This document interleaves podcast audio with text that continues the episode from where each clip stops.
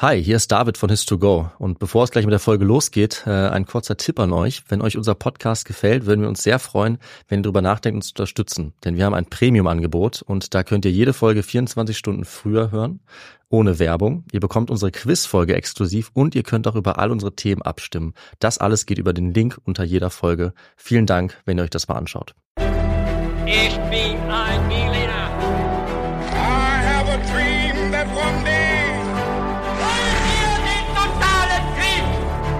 Niemand hat die Absicht, eine Mauer zu errichten.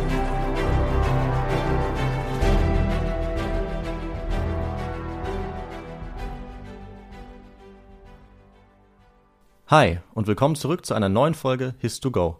Ich bin David Und ich bin Viktor. Und bei His2Go machen wir es immer so, dass einer von uns eine Folge vorbereitet hat. Heute ist das Viktor. Und ich habe keine Ahnung, worum es in dieser Folge gehen wird. Und das geht euch natürlich wahrscheinlich auch so, oder wir haben vielleicht nur eine kleine Idee. Und um ein bisschen mehr über die Folge zu erfahren, werden wir gleich am Anfang ein paar knifflige Fragen gestellt bekommen von Viktor. Mit denen steigen wir dann in das Thema ein. Und bevor wir allerdings dazu kommen, Viktor, habe ich noch eine kleine Frage an dich, die wir immer haben, nämlich was trinkst du denn zu diesem Podcast? Ja, gute Frage, David. Ich trinke auf Empfehlung von Heiko eine Limo mit Honigmelonengeschmack. Hab schon ein bisschen probiert, schmeckt ganz lecker. Ja, und auch ich habe heute was äh, Besonderes, nämlich habe ich Himbeerminze, auch eine Limo, die ist hier neben mir und äh, die hat mir meine Mitbewohnerin empfohlen. Und da würde ich sagen, wir genießen jetzt unsere Getränke und starten einfach in die Folge und ich übergebe dir das Wort, Viktor. Okay. Und ähm, ja, wir starten direkt mit den Fragen. Und die erste Frage an dich, David, lautet: Wo lebt die fiktive Figur des Grafen Dracula? Aha. Die äh, lebt natürlich in Transsilvanien. Okay. Und wie immer lösen wir dann in der Geschichte auf, was die richtige Antwort sein wird. Die zweite Frage lautet: Gegen welchen Feind kämpften die Walachen unter Vlad III. Draculea? Waren es A. die Ungarn, B. Frankreich, C. das Osmanische Reich oder D. das Fürstentum Moldau? Viktor, ich glaube, die Geschichte kommt mir bekannt vor. Okay. äh, ich glaube, ich habe von diesem Vlad schon mal gehört und deswegen sage ich, es sind die Osmanen, die er bekämpft hat. Okay. Und dann kommen wir zur dritten und damit letzten Frage. Was bedeutete der Beiname Dracula? War das A. Teufel, B. Adler, C. Drache oder D. Löwe? Puh, ähm, weiß ich nicht. Drak. Äh, irgendwie würde ich sagen Drache, aber ich weiß nicht warum. Ist jetzt irgendwie Intuitiv einfach. mein Gefühl, ja. Ist doch gut. Aber ich weiß es nicht. Okay. Gut, dann haben wir die Fragen jetzt äh, klärt. Schauen wir mal, was du so richtig beantwortet haben wirst. Ja, sehr Und gerne. Ich steige mit der Geschichte ein. 1897 veröffentlichte der Engländer Bram Stoker den Roman Dracula und sollte damit unsere Vorstellung des blutsaugenden Vampirs in der Medienlandschaft des 20. Jahrhunderts und eigentlich ja auch bis heute prägen. Und damit wir uns ein bisschen in den Entstehungskontext reinfühlen können und in diesen Mythos, werde ich mit einem Zitat aus diesem Roman beginnen. Äh, Wir werden uns dann auf die Suche nach der historischen Persönlichkeit machen, die sich hinter dem Grafen Dracula verbergen könnte. Und anschließend schauen wir auch so ein bisschen, wann denn und wie denn dieser europäische Mythos des Vampirs und der sogenannte Vampirismus entstanden ist. Okay. Es geht heute also auch so ein bisschen darum, inwieweit Fiktionalität und Historizität sich gegenseitig beeinflussen können. Und jetzt ähm, kommt das von mir auch noch ein bisschen bearbeitete Zitat. Okay. Plötzlich saß ich hellwach im Bett und hatte das Gefühl, völlig alleine zu sein. Tatsächlich, Lucys Bett war leer und obwohl nur ihr Morgenrock im Kleiderschrank fehlte, war in der Wohnung keine Spur von ihr zu sehen. Sie musste nach draußen gegangen sein. Es herrschte strahlender Vollmond, zugleich trieben schwere schwarze Wolken am Himmel, die das Ganze wie in einem Diorama abwechselnd in Licht und Schatten tauchten. Für ein, zwei Augenblicke verfinsterte ein Wolkenschatten die Kirche von St. Mary und ihre Umgebung, doch dann, als die Wolke vorbeizog, kam die Ruine der Abtei in Sicht. Und einem schmalen, messerscharfen Lichtstreif, der über der Szene wanderte, wurden nach und nach Kirche und Friedhof sichtbar. Was immer meine Erwartung gewesen sein mochte, sie wurde nicht enttäuscht, denn dort, auf unserem Lieblingsplatz, tauchte im silbernen Mondlicht eine halb zurückgelehnte, schneeweiße Gestalt auf. Aber ich hatte den Eindruck, dass hinter der weißen Gestalt etwas Dunkles stand und sich über sie beugte, ob Mensch oder Tier, konnte ich nicht sagen. Ich eilte zu Lucy und als ich fast schon oben war, konnte ich bereits die Bank mit der weißen Gestalt sehen, denn ich war nah genug, um sie selbst im Dunkeln unterscheiden zu können. Ich rief voller Entsetzen Lucy, Lucy, und das Etwas hob seinen Kopf. Ein weißes Gesicht mit rotglühenden Augen. Lucy gab keine Antwort, und ich rannte weiter zum Friedhofseingang. Schließlich, als das Mondlicht so hell leuchtete, sah ich, wie Lucy halb auf der Bank lag und ihr Kopf auf der Lehne ruhte. Sie war ganz alleine, keine Spur von einem Lebewesen in der Nähe. Ich beugte mich über sie, sie schien zu schlafen. Dabei aber rang sie nach Luft, als wäre sie dem Ersticken nahe. Als ich mich näherte, hob sie im Schlaf ihre Hand und schloss den Kragen ihres Nachtgewands enger um ihren Hals. Und ich nehme jetzt einfach mal an, dass, obwohl ich es gar nicht gesagt habe, etwa 99% der Zuhörerinnen und Zuhörer wissen, was mit dieser Lucy passiert ist. Und wie es mit ihr weitergehen könnte. Und alleine das spricht ja schon dafür, dass äh, der Vampirmythos kulturgeschichtlich in Europa sehr bedeutsam ist. Und das schauen wir uns natürlich ein bisschen an heute. Und äh, für diesen Mythos ist natürlich auch die titelgebende Figur und äh, möglicherweise auch die historische Person hinter dem Grafen Dracula nicht ganz unentscheidend oder uninteressant. Ja, und äh, woher kommt dieser Dracula und äh, wer könnte er vielleicht gewesen sein? Du ähm, hast schon gesagt, dass äh, er aus Transsilvanien kommen könnte. Und ähm, ja, hast du vielleicht sonst noch eine Idee, wer er gewesen sein könnte? Äh, ich habe mal eine Doku geguckt, ist gar nicht so lange her, Okay. lustigerweise. Und äh, dieser, ja, ist so ein Fürst, ich weiß nicht genau, was der Rang ist, äh, Vlad der Dritte, genannt der Pfähler. Da kommen wir bestimmt noch zu, warum er diesen Namen hat. Und der hat eben ähm, hat ge gekämpft gegen, ich weiß nicht, ja, frühe Neuzeit, sowas um den Dreh, weiß nicht genau wann, hat er gegen die Osmanen eben gekämpft und denen, glaube ich, auch ziemlich äh, die Stirn geboten. Also war ein gefährlicher Gegner für die und war, glaube ich, eigentlich, ähm, wenn ich mich richtig erinnere, so eine Art Vasall von denen. Äh, aber war relativ selbstständig und hat sich eben auch gegen sie gewandt und ähm, ist so ein bisschen sowas wie ein Volksheld, glaube ich auch, ohne jetzt zu viel sagen zu wollen. Das ist so ein bisschen Ja. das, das Halbwissen, was ich habe dazu. Ja, nee, aber es ist schon mal ganz gut, darauf können wir auf jeden Fall aufbauen, ähm, weil wir werden die Sachen noch einfach ein bisschen ausführen, die du jetzt gesagt hast. Ja, super. Ähm, aber dann hat sie schon jeder gehört, weil es wird noch ein bisschen komplexer in dieser Mhm. Folge, vor allem mit den unterschiedlichen Regionen, die uns hier äh, in Westeuropa eher unbekannt sind. Mir auch, ja. Ähm, genau, und deshalb ist es vielleicht nochmal ganz gut, dass du nochmal kurz zusammengefasst hast, wie so dein Wissensstand ist. Und der Begriff des Vampirs war ab dem 18. Jahrhundert in der internationalen Literatur ziemlich dominierend, aber so richtig interessant wurde es dann Anfang des 19. Jahrhunderts, ähm, als dann wirklich immer mehr Autorinnen ähm, darüber geschrieben haben. Unter anderem eben dann auch Stoker Ende des 19. Jahrhunderts. Und er hat ja diesen Vampirmythos dann für das 20. und 21. Jahrhundert maßgeblich beeinflusst. Und dann machten sich irgendwann dann auch so Ende des 20. Jahrhunderts, ich glaube 1970, die ersten HistorikerInnen auf die Suche, wer denn eigentlich die historische Person hinter diesem Dracula sein könnte. Und genau das wollen wir auch machen. Und ähm, es sind immer wieder unterschiedliche historische Figuren aufgetaucht, wie eine Adlige aus dem böhmischen Haus, Eleonore von Schwarzenberg, oder auch die als Blutgräfin bekannte Elisabeth Bathory. Aber es ist so, dass es eine ganz bestimmte historische Person gab, ähm, ja, der man eigentlich ohne Zweifel nachsagen kann, dass sie sicherlich eine Vorlage war für äh, Bram Stoker. Auch wenn wir heute nicht sagen können, genau wie stark. Also es gibt schon große Abweichungen. Aber dennoch handelt es sich dabei um den slawischen Heerführer, dem Voivoden, Vlad III. Draculea, der im 15. Jahrhundert als Fürst über die Walachei geherrscht hat. Okay. Also du hast schon ähm, richtig gesagt, dass eben ein Fürst war und das Gebiet wirklich der, der Walachei dann auch beherrschte. Also nicht Transsilvanien. Okay, kannst du genauer nochmal beschreiben, wo die liegt? Die Walachei liegt ziemlich genau im südlichen Teil des heutigen Rumäniens und nordwestlich der Walachei befindet sich dann Siebenbürgen oder eben Transsilvanien. Mhm. Und ähm, genau, wir werden aber noch so ein bisschen auf die unterschiedlichen Regionen eingehen. Okay. Aber so zur Einordnung, Ja, genau. das reicht. Nahe des Schwarzen Meers, in der Mitte von Rumänien. Und Stoker ließ eben seinen Dracula in einer ganz bestimmten Region leben. Und du hast äh, schon die erste Antwort richtig beantwortet. Das ist natürlich Transsilvanien. Ja, und Transsilvanien ist nichts anderes als die rumänische Bezeichnung für das frühneuzeitliche Fürstentum Siebenbürgen oder eben die heutige Region auch Siebenbürgen, die im Zentrum Rumäniens ist. Vom 12. bis zum 16. Jahrhundert gehörte das relativ autonome Siebenbürgen auch zum Königreich Ungarn. Aber Draculea war ja der Herrscher äh, über die Walachen und die Walachen waren anders als die Siebenbürgener unabhängig oder ein unabhängiges Gebilde eigentlich, unabhängig auch von Ungarn. Klar, immer wieder stark beeinflusst, weil Ungarn einfach der große Nachbar war. Darauf werden wir auch noch zu sprechen kommen. Aber man kann eigentlich sagen, dass sie vom 14. bis äh, ins 19. Jahrhundert hinein relativ autonom waren. Und warum hat dann Bram Stoker das vielleicht verwechselt? Weil seine Figur, die sich schon eben an die Person, in die historische Person Draculeus anlehnt, hat er ja in Transsilvanien verortet. Ähm, das war so, dass er sich eben nur eine historische Quelle angeschaut hat, obwohl er relativ akribisch vorgegangen ist. Und diese eine Quelle, die er aus dem Leben Vlad des dritten Draculeas gezogen hat, die ähm, hat eben fälschlicherweise gesagt, dass eben Vlad Herrscher über Transsilvanien war. Oh, das kann man mal sehen. nicht stimmte. Okay.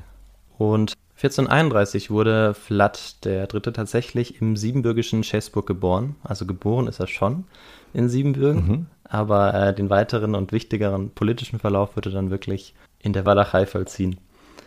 Aber er ist nicht ganz sicher, ob er tatsächlich im Siebenbürgischen Schäßburg geboren ist. Vielleicht ist er nämlich sogar in Nürnberg geboren, Oh. weil sich sein Vater wohl zu dieser Zeit dort aufhielt.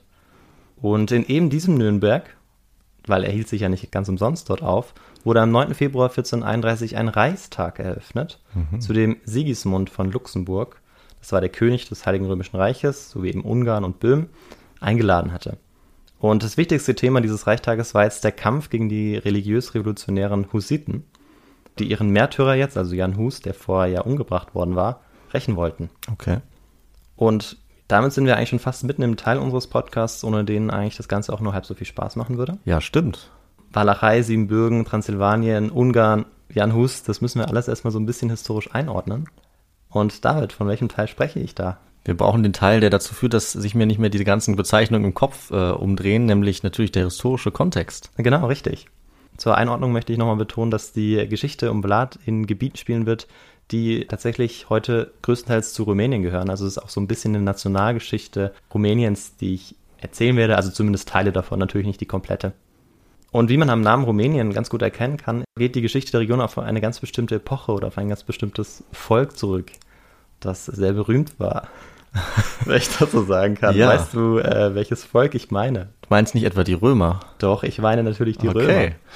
Richtig. Romania war in der Spätantike eine völlig übliche Bezeichnung für das Römische Reich, aber auch vorher lebte dort ein Volk, das möchte ich natürlich nicht verschweigen. Und äh, das waren die Daker. Die äh, waren aber 106 nach Christus von Trajan romanisiert worden. Und nach dem Einfall der germanischen Völker im dritten Jahrhundert nach Christus, also 400 Jahre später, zog sich die Verwaltung des Römischen Reiches dann aus Dakien zurück. Und jetzt kam diese Wanderbewegung zustande und zuerst zogen die Westgoten, später dann auch Hunnen und äh, anschließend Magyaren durch die Region der, der Walachei oder des heutigen Rumäniens. Und etwa im 9. Jahrhundert ließen sich dann die sogenannten Magyaren im heutigen Rumänien dann auch nieder. Inwieweit die Rumänen von den romanisierten Dagern abstammen oder erst nach dem Rückzug Roms vom Süden her in das Land einwanderten, ist tatsächlich bis heute ein ziemlich intensiv geführter Diskurs auch innerhalb von HistorikerInnen. Da ist man sich einfach nicht sicher, also zu sagen, wer wirklich den Ursprung bildete Okay. eines Teils einfach der Bevölkerung der Rumänen. Im 10. Jahrhundert übernahm Ungarn dann die Kontrolle über große Teile des äh, zentralen Karpatenbeckens und damit auch Siebenbürgens und christianisierte die Bevölkerung.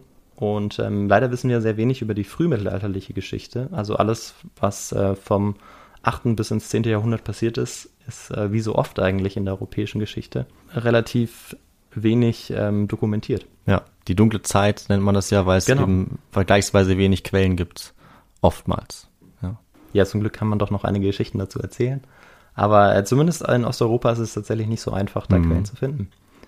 Und ein einheitliches rumänisches Reich bestand natürlich nicht. Also das darf man sich nicht so vorstellen, dass diese Magyaren äh, eine Einheit bildeten, sondern daraus entwickelten sich dann langsam frühe rumänische, ja wie so kleine Stadtstaaten eigentlich, die sich im 10. und vor allem im 11. Jahrhundert dann ja herausbildeten. Und äh, in diesen historischen Quellen erscheinen diese Staaten dann als Vlachen oder auch Walachen. Und das waren aber, wie gesagt, erst noch kleinere Königreiche. Also nicht vergleichbar mit dem Fürstentum Walachei, das später entstehen sollte. Im 14. Jahrhundert hatten sich aus diesen kleineren Königreichen eben zwei größere Fürstentümer herausgebildet. Und das waren die Fürstentümer Moldau und die Walachei. Die aber äh, zunächst auch unter dem Einfluss der Ungarn standen, lange Zeit, die zu diesem Zeitpunkt im Osten Europas sehr mächtig waren und ähm, ihren Einfluss auch immer wieder durchgesetzt haben um eben Tribute einzufordern, um auch immer wieder Männer in ihre Armeen einzugliedern, in ihre Einheiten und genau.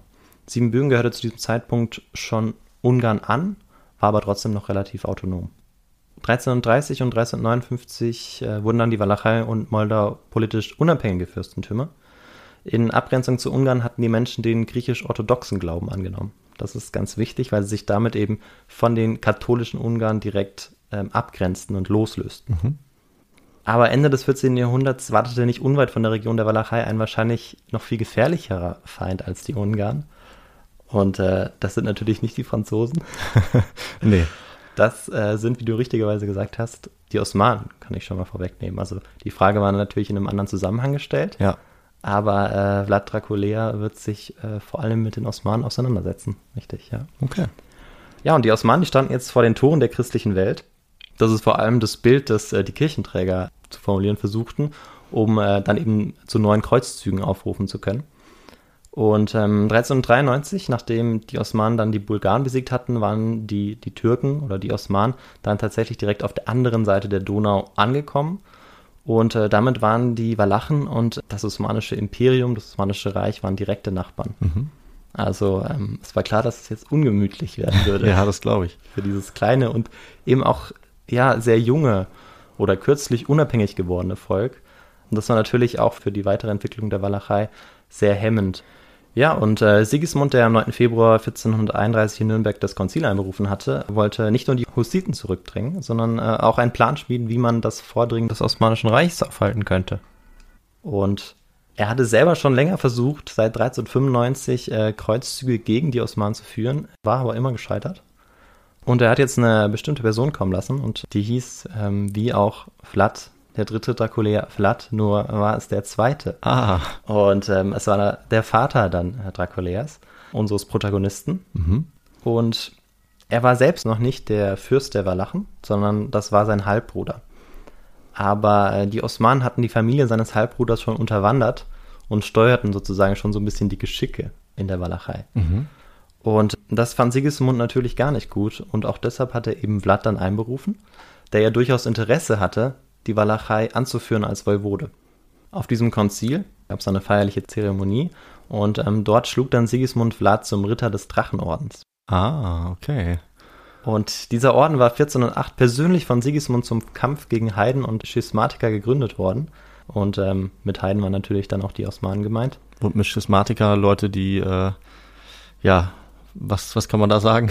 Äh, ja, Leute, die zum Beispiel Jan Hus folgten, die Hussiten waren natürlich Genau, also äh, die- Schismatiker. Nicht auf der Linie der katholischen Kirche Ja, waren. genau, richtig, ja. So wie später auch ein bestimmter Reformator. Hm. Aber wir sehen hier schon, dass es bereits eben vor Luther auch ähm, Ja. reformatorische Bewegungen gegeben hat, was vielleicht nicht jedem bewusst ist. Stimmt, ja. Und gleichzeitig wollte Sigismund natürlich auch die Walachei an Ungarn binden, weil die Walachei war ja eigentlich seit Mitte des 14. Jahrhunderts relativ autonom, war jetzt natürlich so ein bisschen unter den Einfluss der Osmanen geraten und äh, Sigismund wollte das jetzt natürlich verhindern und auch den Einfluss Ungarns auf die Walachei stärken oder ausüben. Das war ihm ganz wichtig.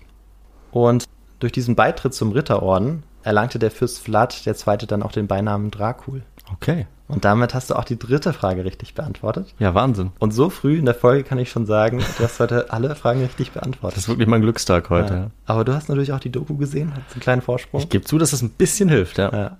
Also der Vater trug jetzt den Beinamen Dracul. Und ich hatte vor in der ersten Frage schon äh, gesagt, dass es sich um den Protagonisten Vlad III. Draculea handelt und nicht Dracul. Ach so. Und ähm, die Frage ist natürlich, was denn der Beiname Draculea bedeutet. Und die Antwort lautet, der kleine Drache. Ah, okay. Macht ja auch Sinn, das ist sozusagen der Sohn vom großen Drachen. Ja, das ist ja eigentlich ganz, Genau. ganz süß, ne? Und äh, ja, genau. Und heißt eben nicht Teufel, wie häufig falsch angenommen oder wie später in der Literatur unter anderem von unserem Romanautor Stoker angenommen wurde. Ja, und jetzt natürlich noch die Frage, wie sah es bei den anderen europäischen Mächten aus? Hatten sie nicht auch irgendwie ein Interesse daran, sich gegen die neue Weltmacht aus dem Osten irgendwie durchzusetzen? Mhm. Es war eher schwierig, weil England und Frankreich waren gerade dabei, den Hundertjährigen Krieg zu beenden, der sie natürlich beide ziemlich aufgerieben hatte. Und äh, auf der Iberischen Halbinsel hatte man sich vor allem der Zurückdrängung der muslimischen Mauren zugewandt. Heinrich der Seefahrer, der Sohn des Königs von Portugal, begann äh, inzwischen die Westküste Afrikas zu erkunden. Und äh, auch das Heilige Römische Reich war eigentlich so ziemlich in sich zerrissen. Das lag auch daran, ähm, weil die kaiserlich-königliche Zentralgewalt an Macht und Durchsetzungskraft verloren hatte. Und äh, ja, zu guter Letzt hatte eben auch die katholische Kirche unter dem langen Schisma gelitten und so ein bisschen ihre unumschränkte Macht eingebüßt. Also sah eher schlecht aus, wenn man jetzt Hilfe haben wollte. Und was war mit den beiden Großmächten im Osten noch? Äh, Polen und Russland? Polen, Litauen? Ja, Polen-Litauen, da gehen wir nachher kurz noch drauf ein. Mhm. Und Russland ist zu diesem Zeitpunkt eigentlich Ist noch nicht Russland. Stimmt. Also Ja. genau, Russland sowieso nicht und äh, genau das russische Reich ist auch in dem Sinne noch äh, erst im Werden. War noch nicht mächtig genug. Genau, Was ja. ist das? Hm, Großfürstentum Moskau wahrscheinlich zu der Zeit? Kann gut sein, so? ja. Ich, ich, äh, ich weiß es gar nicht, aber ähm, Okay, spielt auf jeden Fall keine Rolle für ja, uns. genau. Ja. Ja, und 1436 starb dann der Halbbruder Vlads, also der Woivode der Walachen, und er selbst erhielt jetzt ausreichend Unterstützung, um die Herrschaft als Woivode, als Herrscher über die Walachei anzutreten. Und unser Protagonist war zu diesem Zeitpunkt fünf Jahre alt. Und ähm, also Draculea, der kleine Drache. Und er wuchs jetzt auch im Schatten vieler Kriege auf, die ihn sicherlich auch beeinflusst haben. Und ähm, ja, immer wieder zog das osmanische Heer auch durch die Walachei. Und obwohl Vlad sich diesem gerne entgegengestellt hätte, musste er eigentlich einsehen, dass er gegen die Übermacht der Osmanen aufgrund auch der fehlenden Unterstützung der Ungarn oder anderer Bündnispartner eben keine Chance hatte und äh, musste sie gewähren lassen.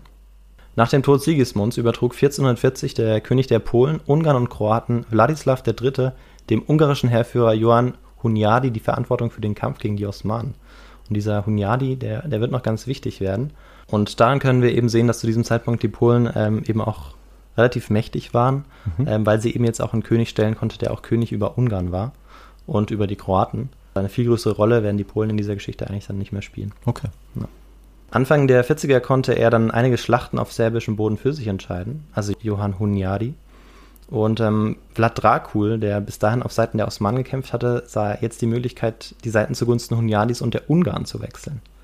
Wenn ich jetzt von Vlad Dracul spreche, dann meine ich den Vater. Ja. Aber diese Links-Rechts-Schwankungen, also links sind die Ungarn, rechts die Osmanen, die hatten irgendwann dann auch einen ziemlich hohen Preis für äh, Vlad Dracul. Denn als die Osmanen wieder einmal die Oberhand über die Geschicke der Walachei gewonnen hatten, forderte der Sultan Vlad 1440 dazu auf, ihm zwei seiner drei Söhne als Geiseln mitzugeben. Ah, ja. Er entschied sich äh, dazu, seine jüngsten Söhne, Vlad der Dritte, Draculea und Radu an den Hof des Sultans zu schicken. Das war zu diesem Zeitpunkt eine sehr übliche Praxis. Vlad Zweite, sein Vater, war selbst am Hofe Sigismunds eine Geisel gewesen, um für die Treue seines Vaters zu bürgen. Zu diesem Zeitpunkt war es eben so, dass es ja einfach sehr üblich war, dass man eben Geiseln genommen hatte, um dann eine Garantie zu haben und eine Sicherheit zu haben. Und ja, 1443 hatte sich Ungarn und ähm, Polen-Litauen dann verbündet, um die Osmanen zurückschlagen zu können. Und ein Jahr darauf, am 9. November, kam es dann zur Entscheidungsschlacht zwischen den Kreuzrittern, also dem christlichen Heer, angeführt von Hunyadi, und dem muslimisch geprägten, aber ähm, doch deutlich toleranteren und multikulturelleren Osmanen. Die ähm, Walachen hielten sich übrigens aus diesem Kampf raus, Okay, schlau. weil sie Angst hatten, dann natürlich wieder, dass dann Ungemach von den, äh, von den Osmanen drohte, wenn sie sich jetzt einmischen würden, von Seiten der Ungarn und andersrum genauso. Also es war immer ein bisschen, die mussten immer so ein bisschen lavieren, auf welche Seite stellen sie sich jetzt. Sie haben es immer versucht, sich auf die Seite des Stärkeren zu stellen, es war aber nicht so einfach. Und die Kreuzritter und ihrem Anführer Hunyadi ähm, wurden jetzt entscheidend vernichtet. Und als dieser sich jetzt versuchte, in der Walachei zu verstecken, wurde er vom Voivoden Vlad festgenommen. Also Vlad wollte ihm jetzt den Sultan als Geschenk übergeben, weil er war ja eigentlich der Erzfeind zu diesem Zeitpunkt der Osmanen. Doch äh, ja, der Sultan zeigte kein wirkliches Interesse an Hunyadi und so musste ihn Vlad wieder freilassen. Ja, und daraufhin ließ die Rache natürlich nicht lange auf sich warten, weil äh, Hunyadi hatte sich das nicht gefallen lassen, dass er jetzt von Vlad dort ähm, gefangen genommen worden war. Und er fiel jetzt mit walachischen Bojaren, also das waren diese Großadligen, die, äh, die Vlad zum Teil eben auch ablehnten. Dort fiel er eben 1447 jetzt in die Walachei ein. Und der älteste Sohn Vlads wurde dann äußerst brutal hingerichtet. Und Vlad selbst starb bei der Flucht. Okay. Ja, und jetzt natürlich die Frage, wie es äh, unserem Draculea geht als osmanische Geißel. Ähm, Quellen berichten davon, dass er während der Geiselhaft des Öfteren wegen seines dickköpfigen und störrischen Verhaltens ausgepeitscht worden wäre und eine starke Abneigung gegen seinen Halbbruder Radu und den späteren Sultan Mehmed II. entwickelt haben soll. Sein, Jetzt- sein Halbbruder wurde später Sultan. Nee, sein Halbbruder war auch in Gefangenschaft. Mhm. Und äh, er hatte jetzt so ein bisschen Hass gegen ihn auch entwickelt, gegen seinen Bruder, ähnlich wie eben er auch einen Hass gegen den Sultan Ah, okay. Mehmed entwickelt hatte. Ja, Oder eine starke Abneigung. Gegen beide, okay. Genau. Also die waren, die waren jetzt zu dritt an diesem Hof, Mhm. aber natürlich sollte nur Mehmed der Zweite Sultan werden. Ja. Und ähm, jetzt war die Woiwodschaft äh, ja frei, wie wir wissen, weil ähm, sein äh, Vater war ja gestorben. Mhm. Und ähm, die Osmanen, die äh, ja bereits seit einigen Jahren großen Einfluss auf die Walachei ausgeübt hatten, diesen ist sich jetzt natürlich nicht nehmen, einen neuen Woiwoden als Anwärter zu ernennen. Und das war natürlich Vlad Dracula. Und der sollte dann tatsächlich 1448 die Macht übernehmen in der Walachei. Okay, der war dann schon erwachsen und konnte das übernehmen, oder? Genau, der war zu diesem Zeitpunkt 17 Jahre alt, Okay. ähm, also alt genug, um die Woiwodschaft zu übernehmen Mhm. und als Fürst dann zu regieren. Und ja, David, was meinst du, wie lange konnte Dracula jetzt über die Walachei herrschen? Ähm, solange er sich mit den Osmanen gut gestellt hat, würde ich sagen. Ja, wäre eine plausible Antwort. Mhm. Tatsächlich wollte ich einfach auf einen Zeitraum hin. Es war insgesamt nämlich sehr, sehr kurz, weil er hatte eigentlich keinen wirklichen Rückhalt in der Bevölkerung, weil er jetzt ja von den Osmanen sozusagen geschickt worden war. Auch wenn die Bevölkerung auch schon zum Teil so ein bisschen intrigierte in Richtung der Osmanen, aber eben nicht alle. Und so passiert es, dass Hunyadi, dem es natürlich gar nicht gefällt, dass jetzt eine Marionette der Osmanen als Voivode dahingestellt wird, dass er im selben Jahr noch einmarschiert und äh, ihm den Thron wieder wegnimmt. Okay. Und äh, Vlad III. Dracula war auch deshalb so hilflos, weil äh, er keinerlei Unterstützung der Osmanen bekommen hatte. Also als er sozusagen einmarschiert ist, schon. Und dann sind sie aber komplett wieder zurückgezogen und haben ihn dann auch nicht weiter unterstützt. Und eigentlich war er sehr eng in Kontakt mit seinem gleichaltrigen osmanischen Thronerben Mehmed, aber er hatte eben damals schon eine starke Abneigung gegen ihn und fast einen Hass. Und ähm, durch diese Aktion, dass er eben nicht unterstützt wurde, begann äh, diese Abneigung, dieser Hass wirklich eine sehr große Form anzunehmen. Okay. Dracula floh jetzt zu seinem Onkel, dem Fürsten des Fürstentums Moldau, um äh, Schutz zu suchen und blieb dort tatsächlich bis 1451, als äh, dann ein Attentat auf seinen Onkel verübt wurde. Vlad fehlte immer noch jegliche politische oder sonstige Unterstützung, sodass er zunächst nach Siebenbürgen oder Transsilvanien floh. Und ähm, auch dort blieb er dann fünf Jahre und beobachtete voller Hass, wie das Osmanische Reich Sieg um Sieg errang. Und vielleicht weißt du, äh, welcher Sieg in dieser Zeit besonders prestigeträchtig war oder einschneidend für die Geschichte.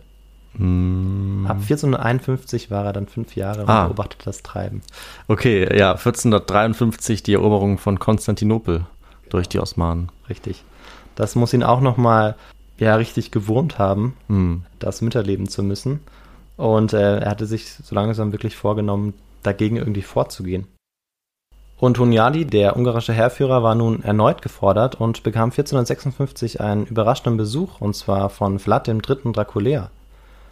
Und obwohl ähm, ja die Osmanen ihn eigentlich zum Nachfolger auserkoren hatten, war es jetzt so, dass er sich jetzt eben vom ungarischen Heerführer sozusagen befand und man könnte ja erstmal meinen, dass Hunyadi sozusagen sehr skeptisch jetzt ihm gegenübersteht. Aber er war dann doch sehr beeindruckt von Draculias detailliertem Wissen über die Strukturen innerhalb des Osmanischen Reiches, sowie er auch überrascht war von seinem Hass auf den neuen Sultan Mehmed II. Und er entschied dann sich dazu, Draculia zu begnadigen Okay. und äh, ihn zu seinem Berater zu machen. Sie sollten jetzt also gemeinsam gegen die Osmanen kämpfen. Und äh, sie fielen auch gemeinsam erfolgreich 1456 in die Walachei und in Serbien ein. Und Dracula war nun wieder Herrscher über sein Heimatland zum zweiten Mal. Und äh, Hunyadi verstarb dann kurze Zeit darauf an der Pest. Oh, okay. Und diese zweite Herrschaft Flatz ist dann auch die längste Periode, die er als Herrscher innehaben wird. Und äh, von Beginn an war äh, er als neuer Herrscher daran interessiert, erstmal ja, seine Macht zu festigen, weil das hatte ja beim ersten Mal nicht so gut geklappt. Ja. Und äh, er hatte Glück, weil etwa für vier Jahre nun so etwas wie Frieden eintraf. Vorher gab es ja eigentlich mehrmals im Jahr ständig Kriege. Äh, und das wird danach auch wieder so sein. Aber äh, für etwa vier Jahre kann er jetzt so ein bisschen innenpolitisch auch was machen. Und das ist auch ganz wichtig. Und er ließ dann Bauwerke sanieren, Burgen verstärken, äh, zeigte sich bei Volksfesten seinen Untertanen und förderte die guten politischen und wirtschaftlichen Beziehungen zu den Städten der Region Siebenbürgen und vor allem zu den dort lebenden Sachsen. Okay. Problematisch war aber für ihn, dass er in den frühen Jahren seiner Herrschaft seine Macht durch rivalisierende Bojaren, das waren diese Großadligen, die sich teilweise auch gegen ihn stellten, ähm, dass eben die seine Macht beschränkten.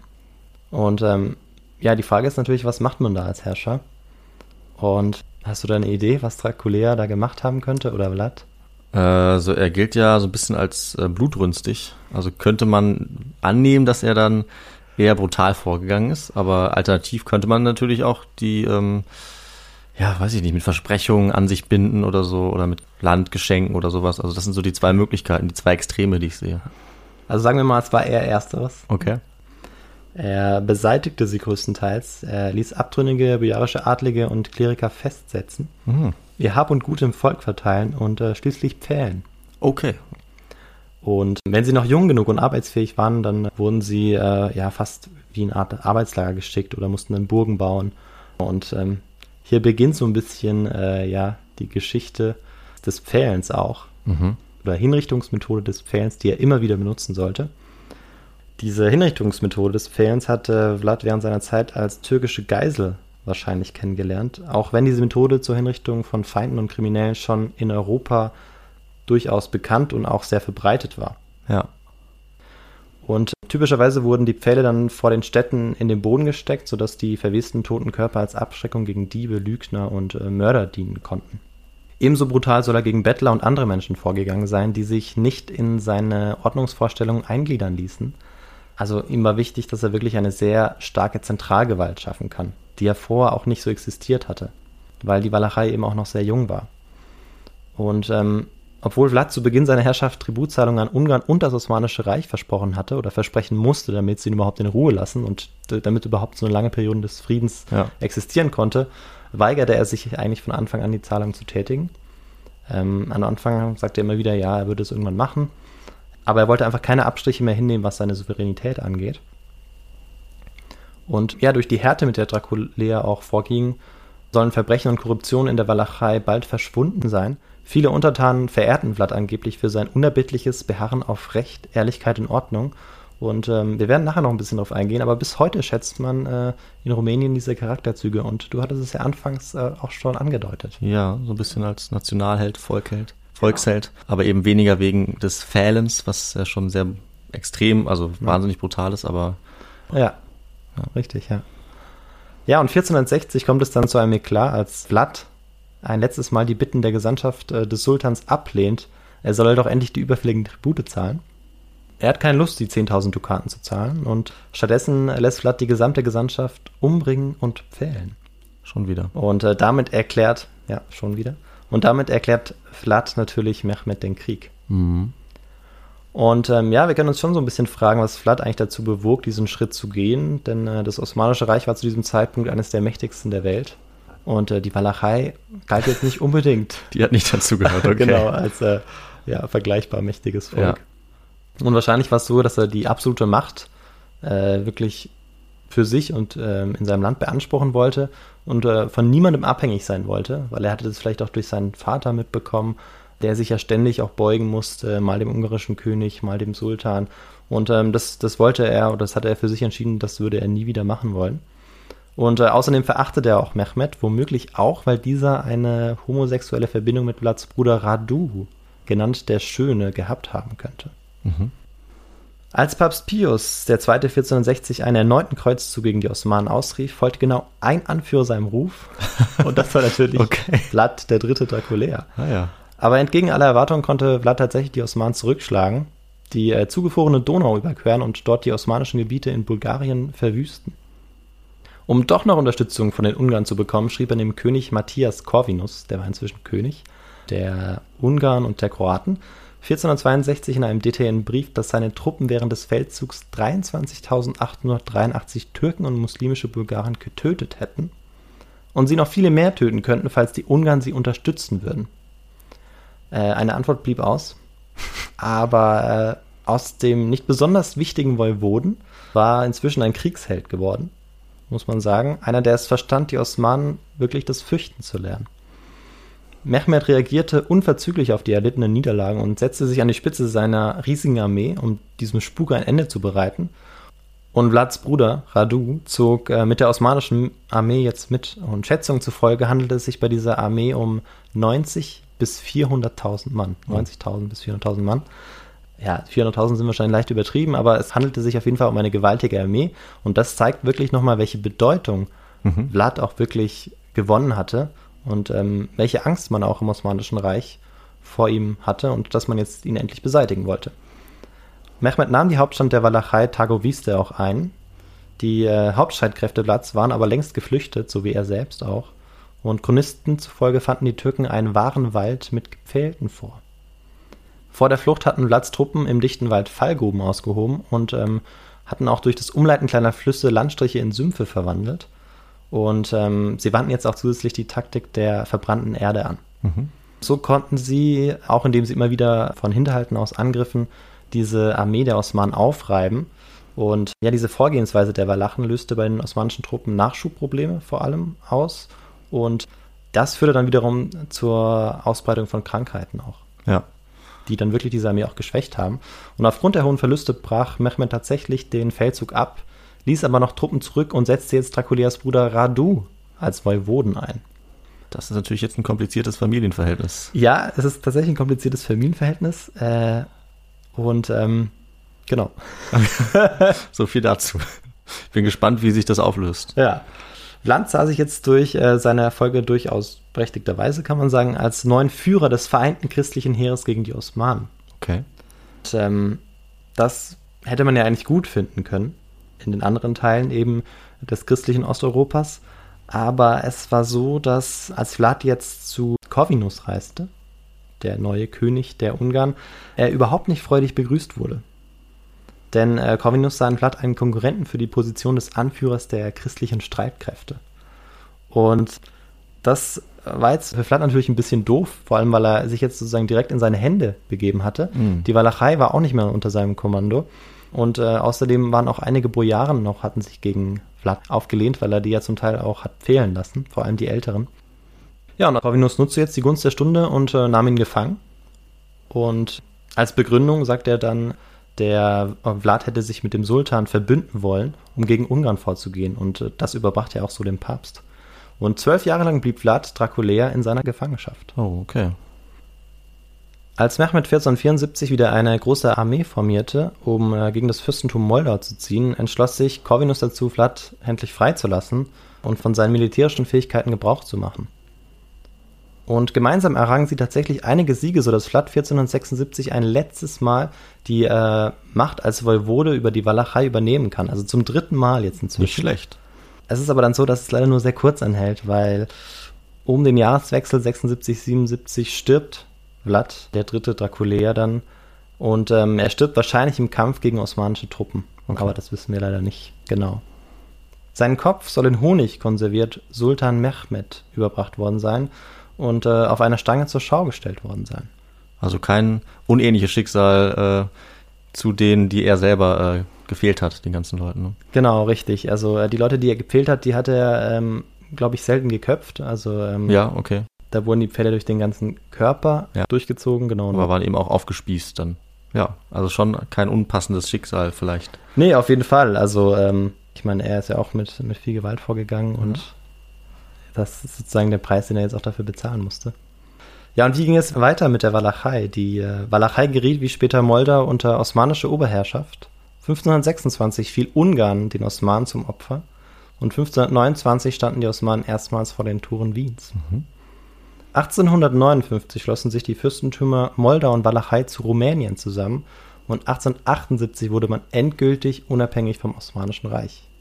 Also es hat noch sehr lange gedauert. Sehr lange, ja. Ja. Und das war zunächst die Geschichte zu Vlad dem dritten Draculea. Wir wollen aber jetzt natürlich noch anschauen, wie äh, die Rezeption dieser Person aussieht und ähm, allgemein, was eigentlich Vampirismus für eine Bedeutung hatte. Mhm.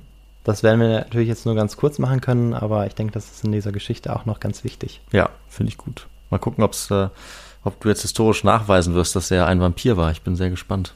Ja, mal sehen, mal sehen. Ja, würdest du jetzt sagen, dass man äh, zum Beispiel nachvollziehen kann, weshalb Bram Stoker sich womöglich von dieser historischen Person hat beeinflussen lassen? Ich muss äh, sagen, nee, eigentlich nicht. Also ich sehe jetzt, äh, die einzige Parallele, die mir auffällt, ist eigentlich der Holzpfahl oder der Mhm. Holzflock, mit dem man Vampire töten kann. Ähm, aber entweder ich sehe es nicht oder nee, also sehe ich nicht, nee. Ja, nee, aber äh, ist ja durchaus legitim. Ja, Und äh, wir werden noch sehen, was vielleicht noch ein bisschen dazu beigetragen haben könnte. mhm. Aber äh, es wird tatsächlich dabei bleiben, dass es eigentlich, wenn man was in Verbindung mit Vampiren bringt, dann ist es eben die Gewalt, die er auch durchgesetzt Okay. hat, die durchaus auch im Vampirismus eine große Rolle spielt. Und ähm, Vlad Draculea hat posthum seit dem frühen 16. Jahrhundert noch einen zweiten Beinamen bekommen und den hattest du uns vorher schon verraten und du kannst ihn gerne nochmal noch mal sagen. ich habe es ja gerade eben schon gesagt, eben der Fehler. Ja, Tepes, genau. Ja, So wird er dann auch genannt, der Aufspießer. Und Das Fell von Menschen als Strafe war zu diesem Zeitpunkt eben gar nicht so ungewöhnlich, das hatte ich schon betont. Über das Fehlen könnte man eine Beziehung zum Vampirismus herstellen, wie du es auch schon gemacht hast. Allerdings war es so und aus den Quellen heraus ist es auch so, dass nicht wirklich nachgewiesen werden kann, dass Vlad der dritte Draculea Tepes zu Lebzeiten als Vampir angesehen wurde. Was aber bereits zu Lebzeiten passiert war, und das seit 1462, 63, war, dass ganz viele Geschichten über den bösen Dracula in Westeuropa in Umlauf gebracht wurden. Und dazu hat eine ganz bestimmte Erfindung beigetragen und natürlich, das war die Erfindung, Ah, der Buchdruck. genau, des Buchdrucks Ah. von Gutenberg 1450. Okay. Und in diesen Schriften tauchten üblicherweise folgende Gräueltaten auf. Jetzt wird es relativ grauenhaft, Das, wie das ich- Wort schon sagt. kann ich mir brutal. vorstellen. Also wer da nicht hinhören möchte, der muss es nicht. Da steht dann fast immer drin, Frauen und Männer und Kinder, jung und alt, hat er an dem vorgenannten Berg bei der Kapelle alle aufspießen lassen. Und er ist mitten unter ihnen zu Tisch gesessen und hat seine Freude gehabt. Weiter wird beschrieben, wie Vlad aus einer Schar Sinti und Roma drei auswählte, sie braten ließ und dann die übrigen zwange sie zu essen. Mütter mussten ihre Kinder verspeisen, Männer die Brust ihrer Frauen. Danach wurden sie alle aufgespießt. Ja, wir sehen also, dass die in Westeuropa verbreiteten Vorstellungen von der Grausamkeit Vlads völlig übertrieben waren. Und obwohl Vlad die größte Zeit seines Lebens gegen die Osmanen gekämpft hat, wurde er von west- und mitteleuropäischen Geistlichen und Herrschern zum türkischen Feindbild instrumentalisiert. Das ist auch ganz interessant. Ja, das wundert mich jetzt, weil du ja meinst gerade, er wird äh, so brutal dargestellt in westeuropäischen Quellen, die ja eigentlich auch auf seiner Seite stehen könnten, würde man ja vermuten. Genau. Und ähm, daran hat er sicherlich eben auch dieser Matthias Corvinus schuld, der äh, vor der Gefangennahme Vlads den Papst und damit die gesamte westliche Welt Ah ja, hm. darüber unterrichtet hatte, der Walache würde mit den Türken unter einer Decke stecken. Stimmt. Und das stimmte höchstwahrscheinlich gar nicht. Aber das Bild Vlads, eines blutrünstigen Herrschers, das in Westeuropa jetzt auch entstanden war, das passte natürlich wunderbar zur antitürkischen Propaganda. In äh, Rumänien war und ist die Rezeption Vlad Draculias eine ganz andere. In den Chroniken der Walachei werden Vlad keine besonderen blutgierigen Eigenschaften zugeschrieben. Seine Grausamkeit wird eher als Notwendigkeit gedeutet, um Ordnung im Inneren zu schaffen und eine Unabhängigkeit nach außen herzustellen. Bis heute hat sich dieses Bild in der rumänischen Volksüberlieferung erhalten. Vlad Tepes zählt in Rumänien auch zur Trias der Gründerväter. Okay. Und äh, Vlad verkörpert dabei das Stärken einer politischen Einheit, den Ausdruck vollendeter Gerechtigkeit und die Schlagkraft gegenüber dekadenten Eliten. Und äh, nachdem wir das geklärt haben, kommen wir noch zum Vampirismus. Ähm, woher kommt der Mythos und warum fasziniert er uns heute noch so sehr? Bis heute ist nämlich die Attraktivität des Vampirmythos mit der Faszination des Blutes, des Eindringens in den menschlichen Körper, der Erotik sowie der Gewalt eng verbunden. Das Blut gilt als das Saft des Lebens und hat im religiösen Sinn häufig eine erlösende Eigenschaft. Also wir kennen das vielleicht bei der Predigt in einer Kirche, hört man den Priester das Blut Christi sagen, äh, das einen erlösen soll. Äh, und bei den Kulturen wie die Azteken oder die Germanen oder auch andere Kulturen haben Menschenopfer auch eine große Rolle gespielt oder auch Tieropfer. Ja. Und bereits im 12. Jahrhundert im Hochmittelalter gab es Verschwörungstheorien, die Jüdinnen und Juden mit dem Blutmythos in Verbindung brachten. Die Ritualmordlegende besagte, dass Jüdinnen und Juden christliche Kinder auf rituelle Weise Blut abzapften, um es für die Herstellung ihres Pessachbrotes zu verwenden. Von dieser Vorstellung heraus kann man dann ziemlich leicht eine Verbindung zum Glauben an die Vampire herstellen, also dass dieser ähm, wirklich existiert hat. Und in der Regel wird unter einem Vampir ein Toter verstanden, der aus dem Grab wiederkehrt und Lebenden das Blut aussagt, um selbst Lebenskraft zu erhalten. Aber es gibt natürlich bereits in sehr frühen Mythen und Sagen und Legenden zahlreiche Belege für Vorstellungen eines Vampirismus, unter anderem bei den Assyrern, den Sumerern und Römern. Und interessanterweise handelt es sich bei den ersten vampirähnlichen Figuren nahezu ausschließlich um Frauen. Das könnte natürlich auch daran liegen, dass Vampirismus auch eng mit der Erotik verbunden ist. Okay. Und dabei handelt es sich oft um starke Frauen, die als Untote oder Wiedergängerinnen aus dem Totenreich kommen, den Menschen, insbesondere Kindern, schaden, Blut aufsaugen, häufig auch sexuelle Wünsche haben, vom rechten Glauben abgefallen sein sollen und das Böse verkörpern. Und dieser Glaube, dass es Wesen gibt, die sich zwischen den Welten befinden, war bis in die frühe Neuzeit noch relativ stark äh, vertreten in der Bevölkerung.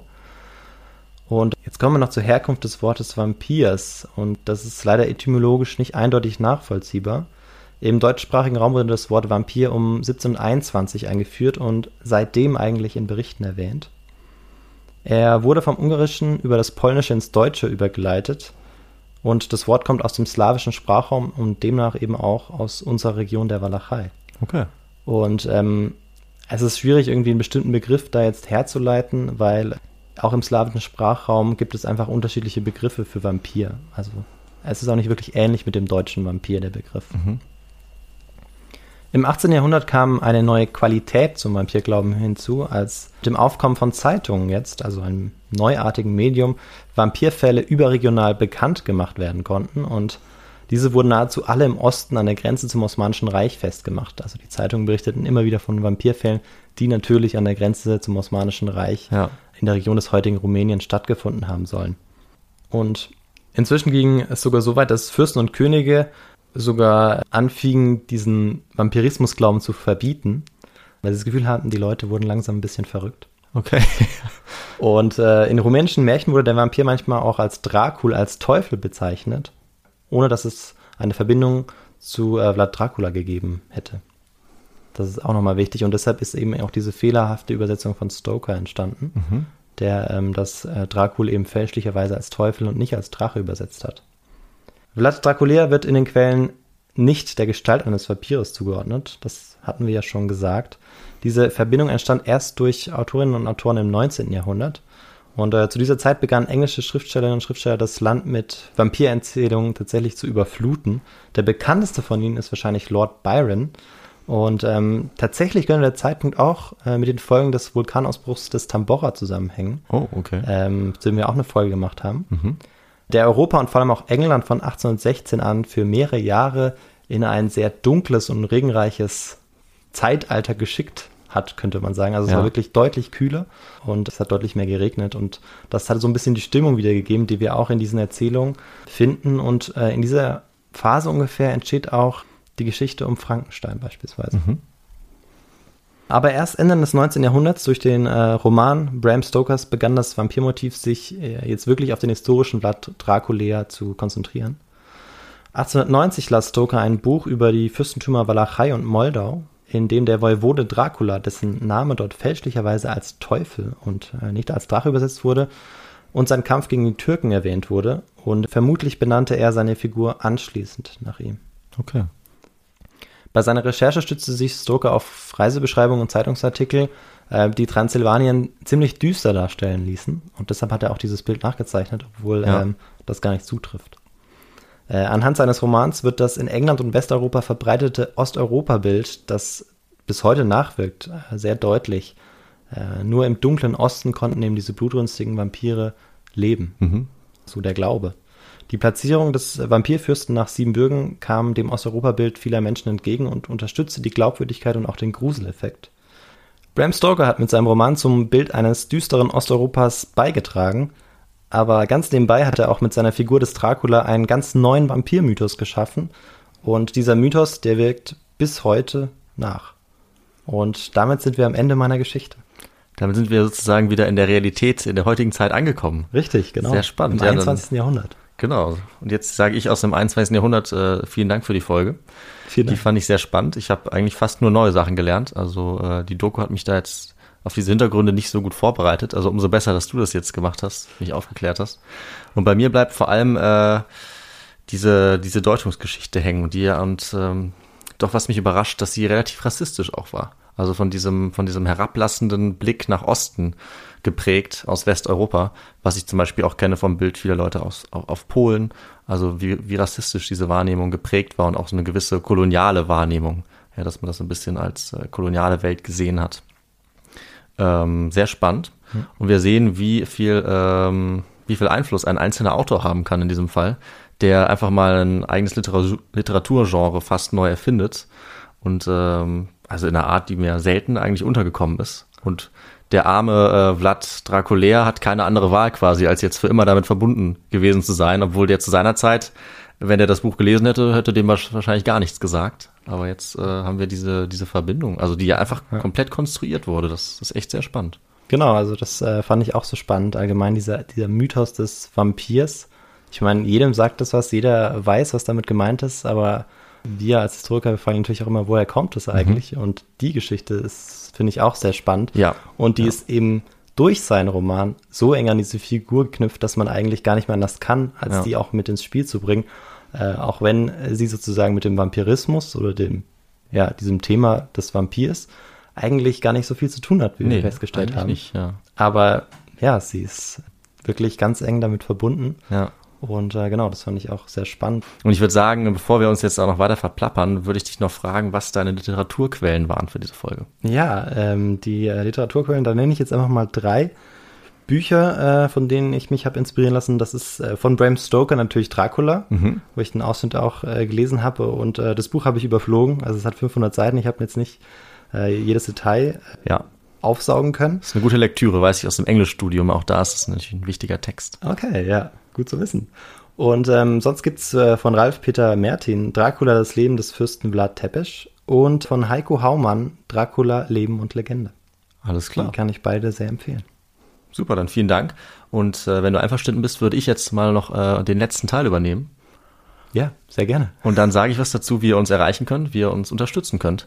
Da gibt es einige Möglichkeiten mittlerweile. Es werden gefühlt immer mehr. Ihr könnt uns natürlich gerne eine Mail schreiben an unsere Feedback-Adresse. Das ist feedback.histogo.gmail.com. Richtig? Ihr könnt auch auf unsere Website gehen, das ist histogo.de. Dort könnt ihr unsere Folgen hören, unsere Literatur nachschauen und ihr könnt uns äh, über das Kontaktformular schreiben und uns sehr gerne auch finanziell unterstützen. Dann bekommt ihr einen Platz auf unserer Hall of Fame und wir können uns da neue Literatur leisten, den Podcast ausbauen. Ihr könnt uns auch sehr gerne abonnieren auf allen möglichen Plattformen, zum Beispiel bei YouTube, Spotify oder Apple Podcasts. Bei Apple könnt ihr uns sehr gerne auch bewerten, auch das hilft uns sehr. Dann könnt ihr uns natürlich bei Instagram und bei Twitter auch gerne folgen, da posten wir auch immer. Ihr könnt dort auch die Bilder zu unseren Folgen sehen. Und äh, nachdem wir das jetzt alles geklärt haben, bedanken wir uns natürlich nochmal ganz herzlich bei euch, weil ihr habt uns sehr viele nette und motivierende Nachrichten geschrieben. Das freut uns und hält einfach den Podcast für uns total am Laufen. Und äh, dann würde ich sagen, wir melden uns einfach in zehn Tagen wieder. Dann habe ich wieder eine Geschichte dabei, die uns in eine andere Gegend und in eine andere Zeit führen wird. Ich freue mich schon sehr darauf. Das wird spannend und bis dahin sagen wir, bleibt gesund, macht's gut und bis bald. Ciao. Bis in zehn Tagen. Tschüss.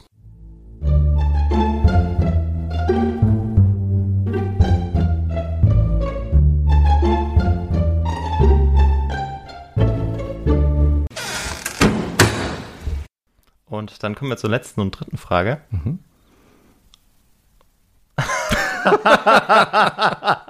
So kann man es auch sagen. Irgendwas stimmt da nicht. Ever catch yourself eating the same flavorless dinner three days in a row? Dreaming of something better? Well, HelloFresh is your guilt free dream come true, baby. It's me, Kiki Palmer. Let's wake up those taste buds with hot, juicy pecan crusted chicken or garlic butter shrimp scampi. Mm. Hello Fresh. Stop dreaming of all the delicious possibilities and dig in at HelloFresh.com. Let's get this dinner party started. Hey, it's Paige DeSorbo from Giggly Squad. High quality fashion without the price tag. Say hello to Quince. I'm snagging high-end essentials like cozy cashmere sweaters, sleek leather jackets, fine jewelry, and so much more. With Quince being 50 to 80% less than similar brands. And they partner with factories that prioritize safe, ethical, and responsible manufacturing. I love that. Luxury quality within reach. Go to quince.com slash style to get free shipping and 365 day returns on your next order. Quince.com slash style. Hi, I'm Daniel, founder of Pretty Litter. Did you know cats tend to hide symptoms of sickness and pain? I learned this the hard way after losing my cat, Gingy. So I created Pretty Litter, a health monitoring litter that helps detect early signs of illness by changing colors, saving you money and potentially your cat's life. Pretty Litter is veterinarian developed, and it's the easiest way to keep tabs on your fur baby's health right at home. Go to prettylitter.com and use code ACAST for 20% off your first order and a free cat toy. Terms and conditions apply. See site for details.